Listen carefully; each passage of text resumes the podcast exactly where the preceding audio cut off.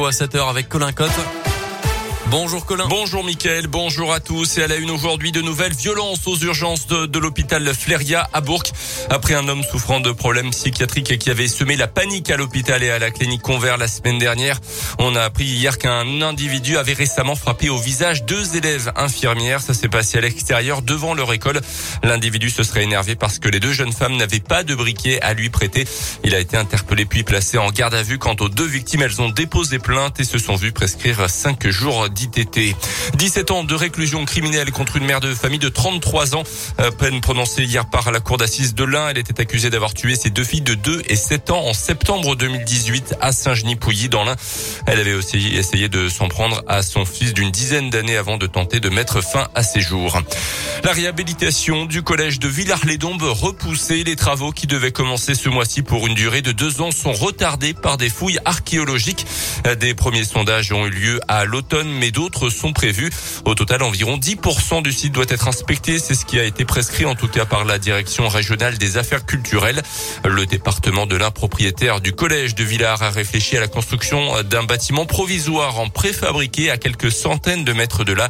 Explication de ce changement de cap avec Pierre Lurin, le vice-président du département délégué aux finances et aux bâtiments les travaux de réhabilitation se faisaient en site occupé, donc nécessairement de manière phasée et avec des sondages qui auraient été étalés tout au long de la phase de travaux. Ça pouvait nous conduire à une fin de travaux jusqu'à 2028 ou 2029, ce qui nous est paru assez vite inacceptable. Et donc, euh, assez vite, euh, on a étudié la solution euh, un peu nouvelle d'un collège provisoire, c'est-à-dire une délocalisation complète sur un, un qui a été proposé par la mairie de Villars et qui permet de pouvoir envisager des travaux qui s'étaleront sur deux années, deux années et demie maximum. Une rencontre devrait avoir lieu prochainement avec la direction du collège pour évoquer le sujet et envisager une rentrée dans ce bâtiment provisoire en septembre 2023. Les travaux de réhabilitation de l'actuel collège devraient commencer au même moment pour se terminer fin 2025, début 2026. Ce changement représente un surcoût de 620 000 euros pour le département. Dans l'actu également, une nouvelle grève aujourd'hui, mobilisation interprofessionnelle pour dénoncer le coût de la vie avec l'augmentation des prix de l'énergie notamment. Les syndicats de l'éducation nationale réclament des effectifs supplémentaires pour faire face aux absences liées au contexte sanitaire. D'après le SNUIPP, la liste complémentaire a ainsi été épuisée dans l'académie de Lyon. Par ailleurs, le syndicat a recensé 1631 journées où les profs absents n'ont pas été remplacés entre novembre et décembre dernier. C'est du jamais vu d'après l'organisation qui demande également des de salaire, la distribution de masques FFP2 pour tous et la création de postes pour, pour garantir un enseignement de qualité.